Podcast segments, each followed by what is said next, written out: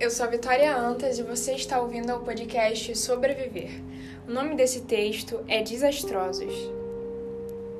Teatro dos Vampiros. Era exatamente o que eu sentia. Vazio, frio, calor humano, se conheci, já me esqueci. Não me lembro do calor, há tempo já não vejo cor.